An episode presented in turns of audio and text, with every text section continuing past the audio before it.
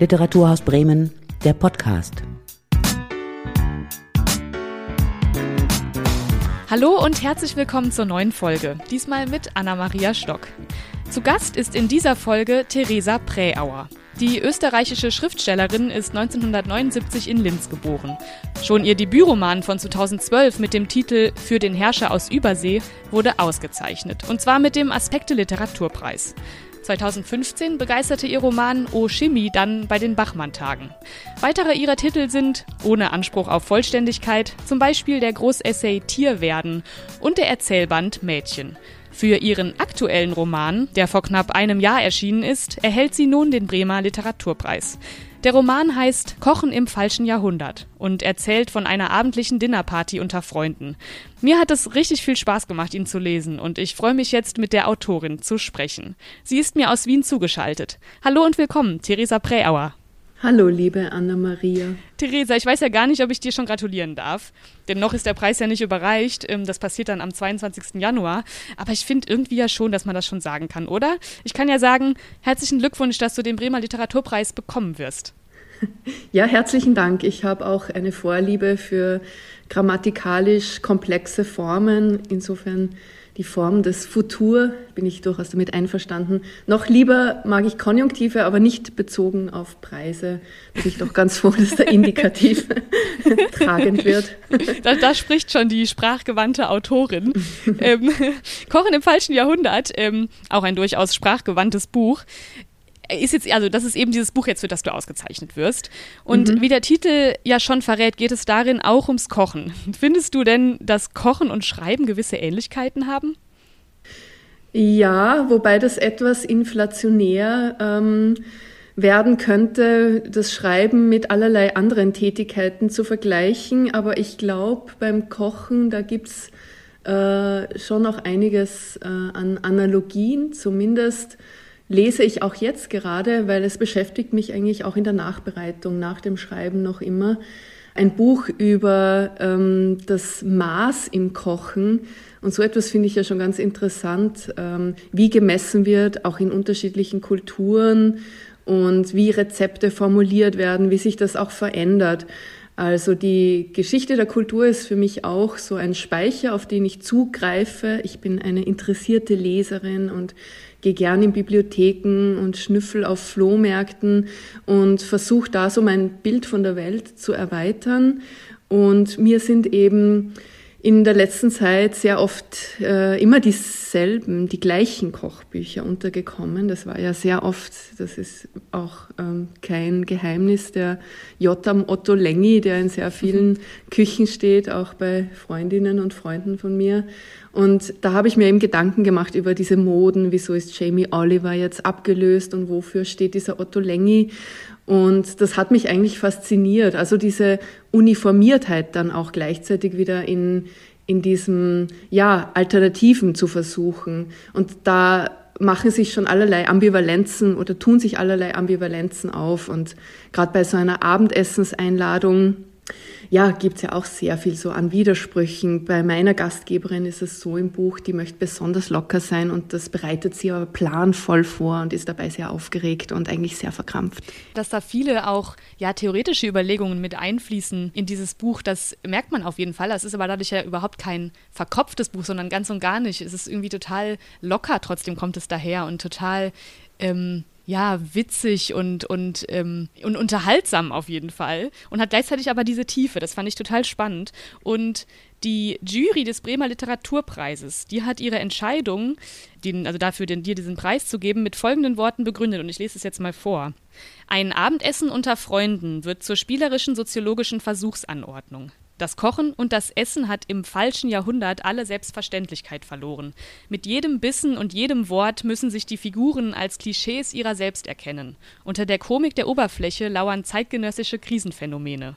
Theresa Präauer verbindet in ihrem Roman auf einzigartige Weise Witz, Analyse und existenzielle Unruhe.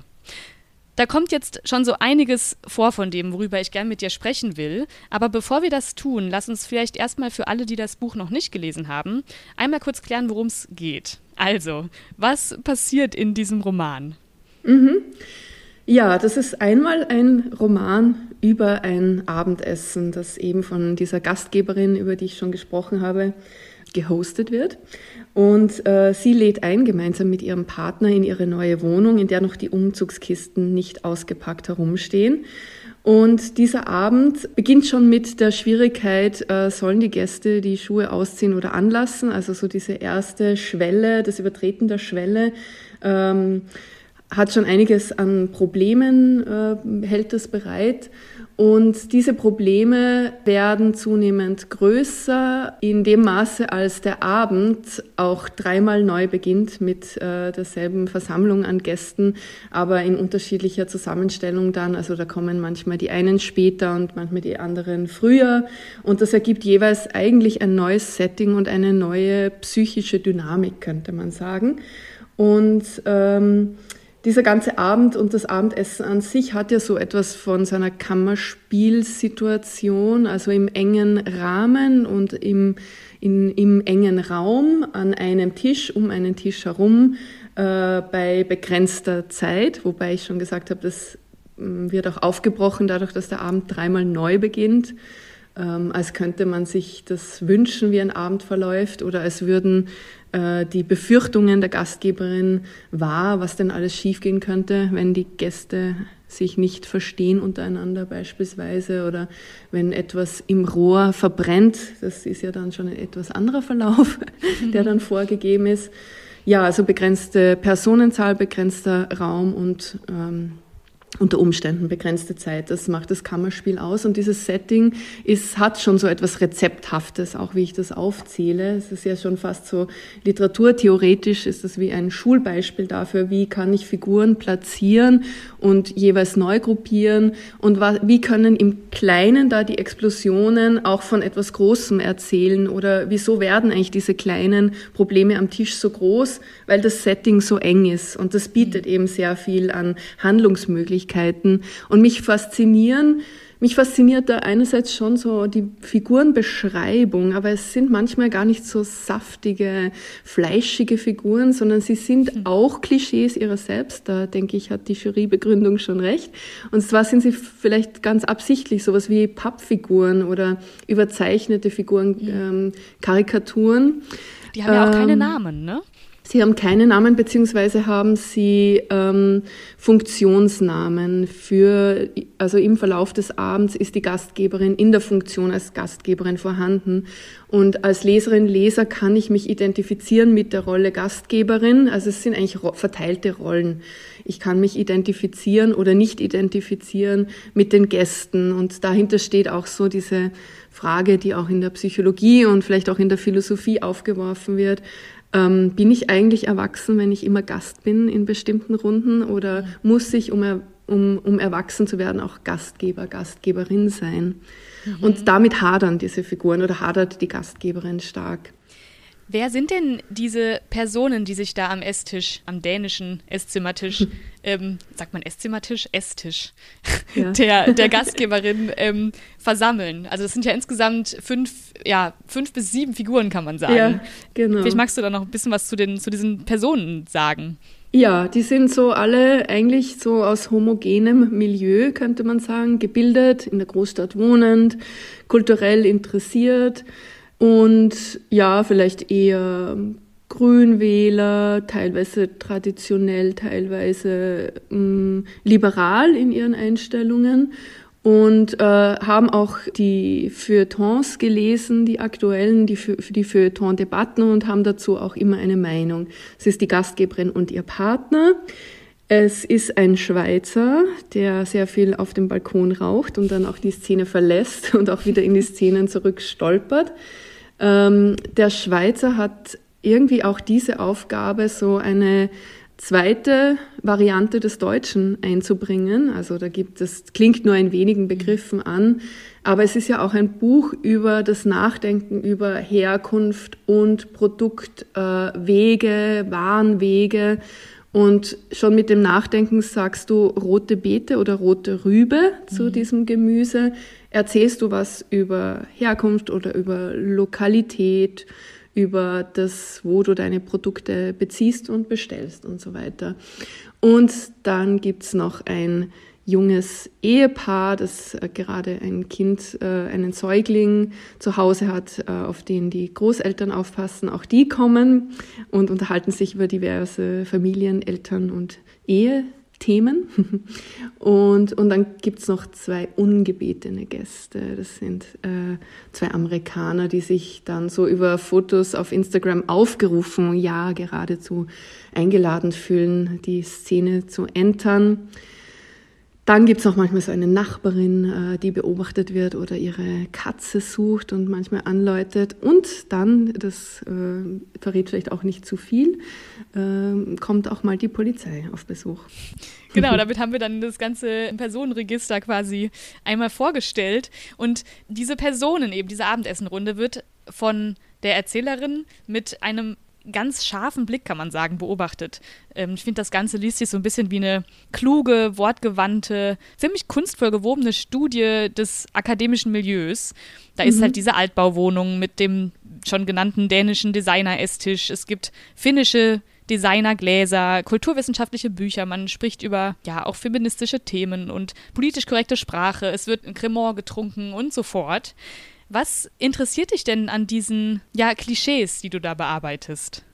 Äh, ich glaube, mich interessieren die Klischees da, wo sie ja auch evident werden und uns äh, begegnen und beschäftigen und auch mit dem eigenen Leben etwas zu tun haben. Also nicht nur aus der Distanz und aus der Anschauung heraus.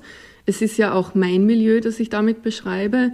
Es sind auch so diese Mitte 40-Jährigen, und mich interessiert schon daran dieses, ja, dass die analytische Beschreibung in manchen Momenten vielleicht auch der freundliche, manchmal vielleicht auch böse Spott über bestimmte, ja, über, über, über Posen und, äh, und Gesten und Haltungen, ausgestellte Haltungen. Gleichzeitig glaube ich aber auch, dass ich als Erzählerin den Figuren genauso gut nah bin. Also mich interessiert das Klischee auch da, wo es brüchig wird oder wo der Blick auf diese Figuren auch ein, ein naher, zärtlicher sein kann und auch einer, der sich nicht als ähm, urteilender Blick von außen darstellt, sondern mit diesen Figuren mitgeht und auch mh, mm, vielleicht die eigene Lächerlichkeit auch äh, mit einbezieht im Schreiben, also auch die, die Lächerlichkeit der Erzählerin oder auch der Autorin, die sich über ein Milieu hm, nicht hinwegsetzt, sondern es beschreibt. Also mich interessiert die Beschreibung mehr als das Urteil auch. Mhm. Und das Urteil erwächst vielleicht aus einer genauen Beschreibung. Und, und wenn ich sage genaue Beschreibung, mich interessiert immer auch die, die Verwendung der Sprache, also die Sprache, die die Figuren sprechen, aber auch wie ich da mit Motiven umgehe, das durchzuspielen, fast wie so bei einem barocken Architekturmodell. Da gibt's immer das große Schloss und in einer sichtbaren Entfernung auf einem Hügel, in Wien ist das so, zum Beispiel im Schloss Schönbrunn, gibt's dann die Gloriette, also das Schloss im Kleinen, in Sichtweite, aber so in der Distanz. Und so mit sowas zu spielen, mit so groß und klein, Nähe, äh, Entfernung, immer wieder ein Auftauchen und Durchspielen von Motiven. Und das ist manchmal sehr trickreich. Das ist auch das, was ich beim Schreiben unterhaltsam finde und auch als Leserin sehr mag, da so, so auch diesem Rätselliteratur so immer wieder auf die Spur zu mhm. Ja, ich fand das auch total spannend. Also man könnte ja sagen, das Buch hat durchaus satirische Züge, aber für eine Satire ist es eben dann doch zu liebevoll.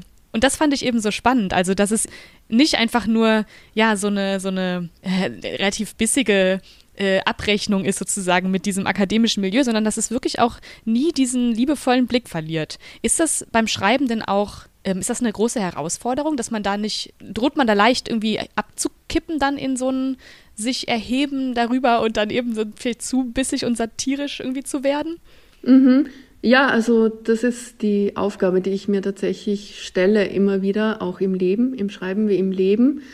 Ähm, das Beschreiben vor das Urteilen zu stellen. Und ich glaube, wenn man das macht, ist es eben auch schwieriger, sich zu den Dingen zu verhalten. Es wird ja so oft eine Positionierung äh, gefordert von uns, auch im öffentlichen Diskurs.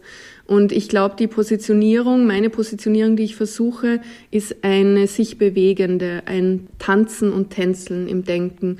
Und das heißt ja auch den Figuren, äh, um die Figuren mich herum zu bewegen. Und dadurch sind sie flexibler und nicht so genau fassbar und nicht so kantig im Umriss und schwieriger zu fassen. Aber ich glaube, dass das auch dem Alltag und der Realität näher kommt, weil ähm, Menschen und Situationen und Zusammenhänge selten so eindeutig sind, wie sie vielleicht im Comic schwarz-weiß umrissen sind. Das ist auch eine Methode, eine, eine tolle Methode. Ich bin selber eine große Comic-Leserin, äh, nehme das jetzt einfach so als ähm, Vergleichsbild man könnte auch sagen holzschnittartig. Mhm. Ja, da gibt es auch großartige Literatur.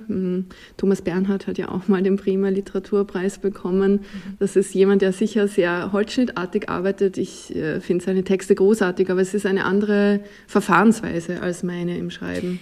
Wieso eignet sich denn das Thema Kochen und Essen so gut für diese soziologische Versuchsanordnung, wie es die Bremer Jury nennt? Ähm, ich glaube, das hat schon damit zu tun, äh, mit dem, was ich anfangs schon beschrieben habe. Also mit diesem sehr engen Ausschnitt, in dem aber auch auf dichteste Art und Weise sehr viel Gesellschaftliches und Gesellschaftspolitisches sich dann darstellt und zeigt und wo schon in der kleinen Geste eben in diesem lasse ich die Schuhe an beim Betreten einer fremden Wohnung oder einer nicht ganz fremden Wohnung, also als Besucherin. Oder ziehe ich die aus? Das erzählt schon etwas darüber. Vielleicht komme ich aus einem bürgerlichen Milieu oder einem ähm, aus der Mittelschicht oder hat aber auch was damit zu tun, wo ich aufgewachsen bin. In Japan darf man die Schuhe nicht anlassen, ist mir gesagt worden.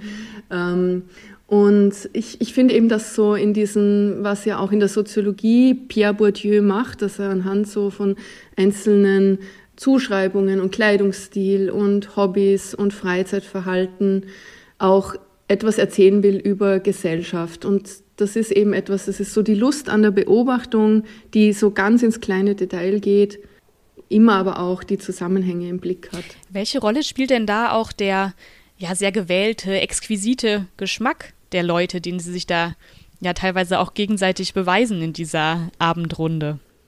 Ja, der, der, die, die feinen Unterschiede macht er deutlich, wie wir uns unterscheiden durch Aufstieg, Bildungsaufstieg von denen, die da zurückgeblieben sind, ähm, verschuldet oder auch die, die zu Hause bleiben wollten. Also es ist ja in Österreich beispielsweise auch sehr zentralistisch strukturiert. Wer äh, sich mit Kultur beschäftigt und studiert, geht in die Städte bzw. geht dann nach Wien. Natürlich gibt es auch in der sogenannten Provinz äh, viel an Kulturvereinen und so weiter. Aber dieses Weggehen von zu Hause und in die Stadt gehen bedeutet schon so eine Art von Bruch. Und dieser Bruch wird überdeckt oder erzählt durch die Wahl der Produkte, die ich einkaufe und die ich ausstelle.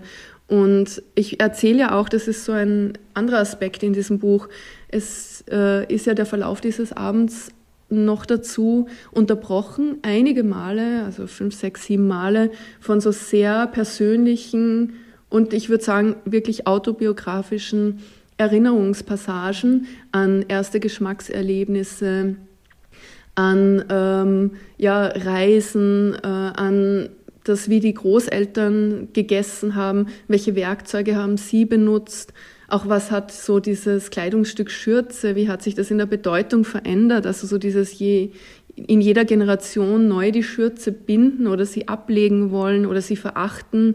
Und jetzt ist es wieder so ein schickes Lifestyle-Ding geworden. Ich denke, dass anhand der Produkte sehr viel an Geschichte erzählt werden kann. Und das ist auch etwas, was mich interessiert. Ähm, es ist vielleicht kein Zufall. Mein Vater war von seiner Ausbildung her Produktdesigner. Ähm, und wir haben immer wieder, ohne dass wir uns vielleicht immer mit den schönsten, tollsten Produkten umgeben haben, haben wir trotzdem in der Familie eben sehr viel über Produkte gesprochen und sie gedreht und gewendet und über so Begriffe wie Material, Echtheit und Beschaffenheit und ähm, vielleicht eine intuitive Verwendbarkeit von Produkten. Und das interessiert mich bis heute sehr.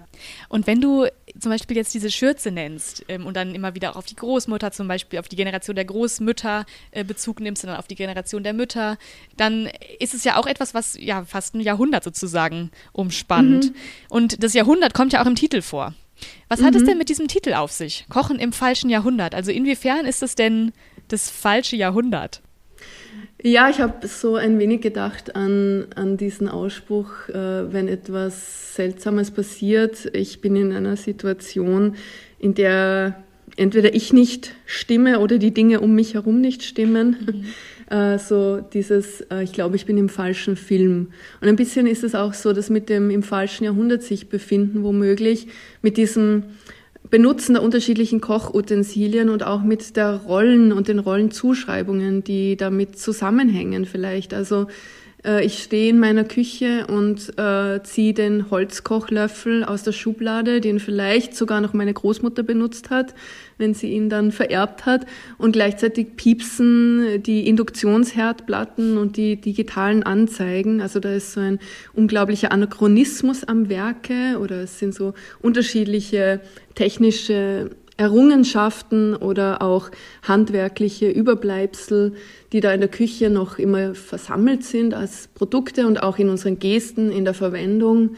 Und, und genauso ist es mit der Rolle als Gastgeberin und mit all dem, was man da aufwartet und wie sich das von Jahrzehnt zu Jahrzehnt wandelt. Und es ist auch ein Befragen der eigenen Rolle und ein sich ausgestellt fühlen sich komisch fühlen in seinen Handlungsweisen. Jetzt bin ich so diese Frau Mitte 40 und lade meine Gäste ein und wir trinken aus Itala-Gläsern.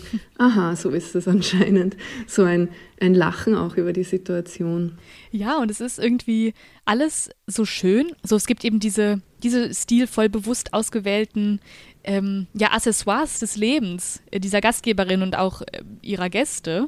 Und was ich da eben so spannend finde, ist, dass obwohl das eben irgendwie alles so schön scheint, dann doch irgendwie die alle so verkrampft sind und irgendwie auch nicht so richtig glücklich. Und mhm. ähm, das, obwohl die ja eigentlich in so einem richtig schön eingerichteten ähm, Leben sich da wiederfinden. Und das mhm. Abendessen wird ja hier quasi zu so einem ja, Sinnbild ihres Lebens, das eben wiederum mhm. von einer existenziellen Unruhe geplagt ist, was ja auch ja. die Jury in ihrer Erklärung schreibt. Und ich mhm. habe mich gefragt, was fehlt denn diesen Charakteren? Also was bräuchten die eigentlich? Was bräuchte vielleicht vor allem diese Gastgeberin, um einen wirklich schönen, entspannten Abend mit ihren Freunden haben zu können? Ähm, also ich, ich rechne es den Figuren hoch an, dass sie zumindest den Anspruch haben, glücklich zu sein und auch einiges dafür tun. Und äh, sie sind so verkrampft, weil sie sich dafür anstrengen müssen, weil es ihnen nicht Gott gegeben ist, nicht äh, von ihren psychischen Grundbedingungen gegeben, nicht von der Herkunft her gegeben. Also es ist eine Erzählung über Veränderung und über Zwischenzustände. Das ist ist vielleicht sowas wie ein pubertärer Zustand, nur ein sehr später, also vielleicht so im, in diesem Übergang von junger zu älterer Erwachsener stehend. Ähm, auch, auch mit dem sich äh, neu setteln können und, und über Einkünfte verfügen, ist wirklich nochmal nach diesem Studierendendasein so sich wirklich nochmal einrichten in diesem Erwachsenenleben ich glaube ja, dass da immer wieder so Veränderungen stattfinden und ein Wandel, dass äh, die Figuren mh, hm, nicht so alt sind für diese, für diese zweite und dritte Pubertät, die sie dadurch leben. Und es ist eben nicht, sie sind nicht getragen von einer Sicherheit. Vielleicht ist es aber ähm, auch die Möglichkeit, eben beweglich zu bleiben, diese fehlende Sicherheit. Mhm. Ja, für also oder sinnbildlich sage ich mal, für dieses noch nicht angekommen sein irgendwie in dieser neuen Lebensphase, mhm. da stehen ja wirklich diese unausgepackten Umzugskartons auch mhm. für, oder so als, als Requisit des Ganzen. Ja, es gibt ja auch diesen Spruch, ähm, das hat mir auch mal ein Autor erzählt, der geht so, wenn das Haus fertig ist, zieht der Tod ein. das wäre so der Grund, wieso sich so Paare, nachdem sie so ganz viel Arbeit investiert haben, ein Haus zu bauen und es einzurichten, sich dann eigentlich recht bald darauf trennen und mhm. scheiden lassen. Ähm, so etwas Fertiges ist ja vielleicht auch ein Endzustand und das, das Unausgepackte ist auch was Unfertiges und ist auch immer die Möglichkeit, mh, mm, aufzubrechen, auch wenn es nur vielleicht ein, ein, eine Einbildung ist, wieder aufbrechen zu können. Vielleicht ist es so eine trotzige Weigerung anzukommen. Mhm.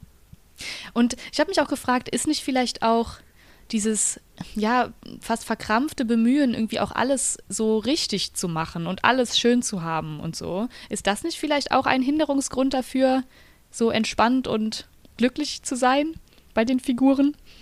Ja, wenn wir jetzt, genau, wenn wir jetzt einen Lebenshilferatgeber denen unterjubeln wollen würden, würden wir ihnen raten, macht euch locker, es ist nicht so wichtig, dass das Teeservice zusammenstimmt und ähm, aber literarisch ist diese Ambivalenz natürlich spannender.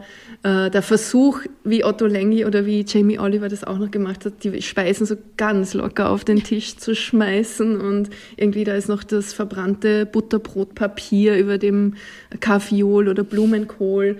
Ähm, und und äh, die, die Stühle sind unterschiedlich äh, Farbe und Form und jeder darf kommen und gehen, wann er will und wir sind alle ganz international, aber, aber weil sie das so versuchen und es ihnen gel nicht gelingt, ist es ja, so als Setting zu beschreiben, spannender. Also ich muss jetzt sagen, aus Sicht der Literatin wünsche ich Ihnen keinen Lebenshilferatgeber.